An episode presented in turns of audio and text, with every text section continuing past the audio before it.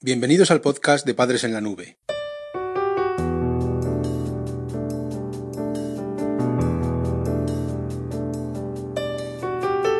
Hola madres y padres en la nube.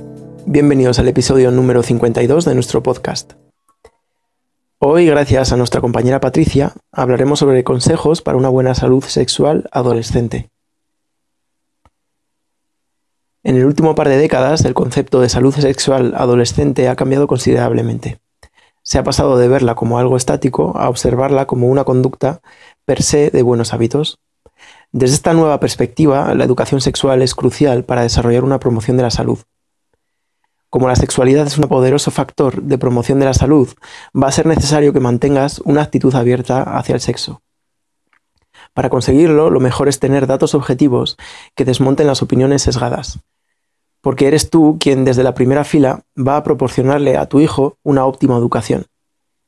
Para fomentar su salud sexual, el objetivo es proporcionarle la mejor educación sexual posible para que él mismo mire por su salud.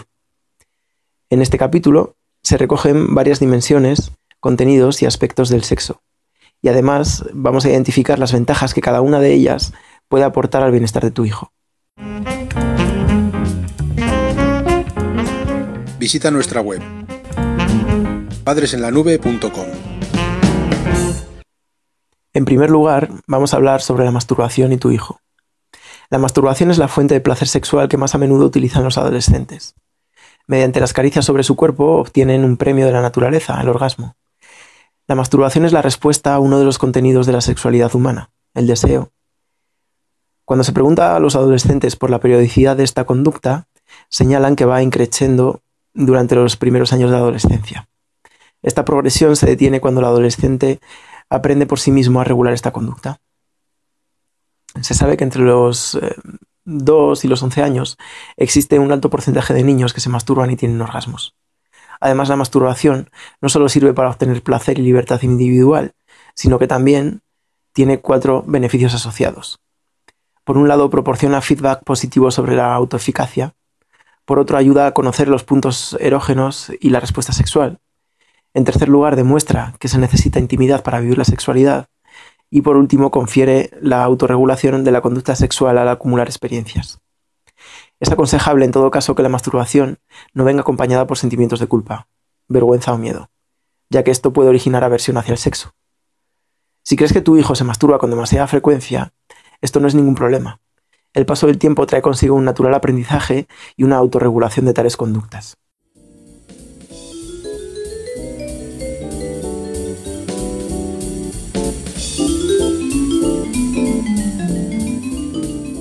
Recursos prácticos para padres en apuros. En segundo lugar, vamos a tratar las actitudes hacia el sexo.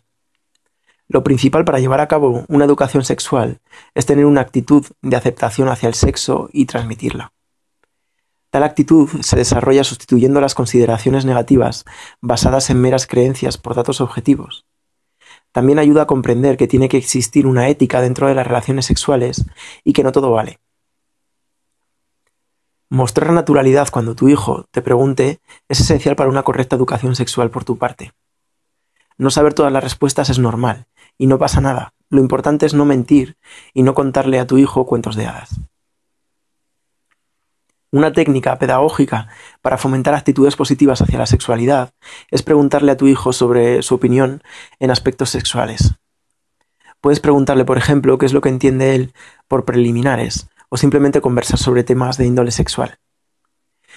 Una actitud negativa, sin embargo, sería ocultarles información a los adolescentes o no contestar a sus preguntas. Al ocultar la información trascendental sobre el sexo, lo único que se consigue es que por un lado se desconfía de ti y que esto puede provocar que entre vosotros se rompa el vínculo de condicionalidad y que no confíe en otras personas además. Por otro lado, en segundo lugar, el no contar este tipo de información puede hacer que satisfaga su curiosidad a través de otras fuentes y esto puede originar que realice conductas de riesgo o que pueda llegar a tener experiencias negativas. Y por último, puede ser que le llegues a transmitir esta actitud a él y que su sexualidad le cause miedo.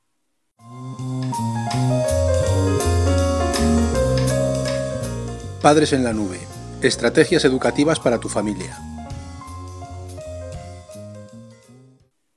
En tercer lugar, vamos a hablar sobre las estrategias que te planteamos para la salud sexual adolescente.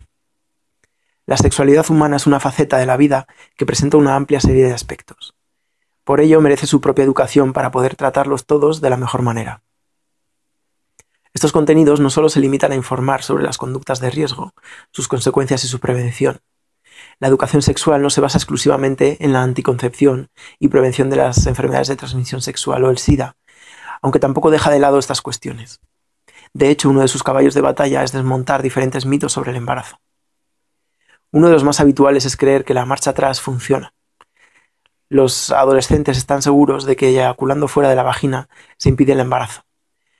Son años repitiendo que así es como ocurren los embarazos no deseados. Pareciera que los adolescentes hubieran crecido en una isla sin contacto con esta sociedad y con lo que se les explica. En esta experiencia que tenemos de que la información realmente sobre las consecuencias eh, negativas de las conductas de riesgo infunde rechazo, lo que nos puede llevar a pensar es que para orientar la educación de la promoción en la salud sexual es mejor subrayar la parte atractiva y no el desconcierto. El sexo es de suma relevancia para la especie humana y por ello hay que fomentar actividades sexuales adecuadas. Esto se consigue realzando las ventajas que conlleva y así se logrará la promoción de la salud podemos plantear que hay cinco beneficios que planteamos eh, que aporta al bienestar físico y mental el sexo. Por un lado es la consolidación de la autoestima y el desarrollo del autoconcepto. En segundo lugar, el establecimiento de relaciones afectivas seguras. En tercer lugar, la acumulación de experiencias positivas de relaciones sentimentales, que también es muy importante para tu hijo. En cuarto lugar, el conocimiento funcional de la sexualidad. Y en quinto y último lugar, la elección de una pareja con quien sentar una familia. Está claro que la aceptación de la imagen corporal es una dimensión que influye directamente en la satisfacción sexual. Que tu hijo no acepte su cuerpo le puede llevar a acarrear experiencias incómodas que mellen su percepción del sexo.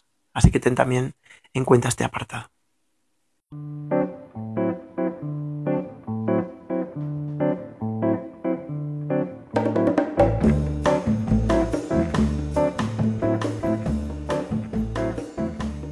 Podcast de Padres en la Nube se distribuye bajo licencia Creative Commons. Puedes copiar, distribuir, promocionar y compartir este podcast siempre que menciones el nombre del autor y lo difundas con una licencia igual a la que regula la obra original.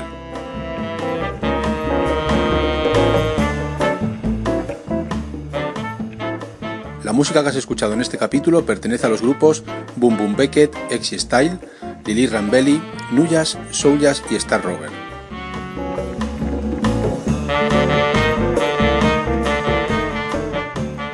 Podcast creado y distribuido desde España por Félix Martínez.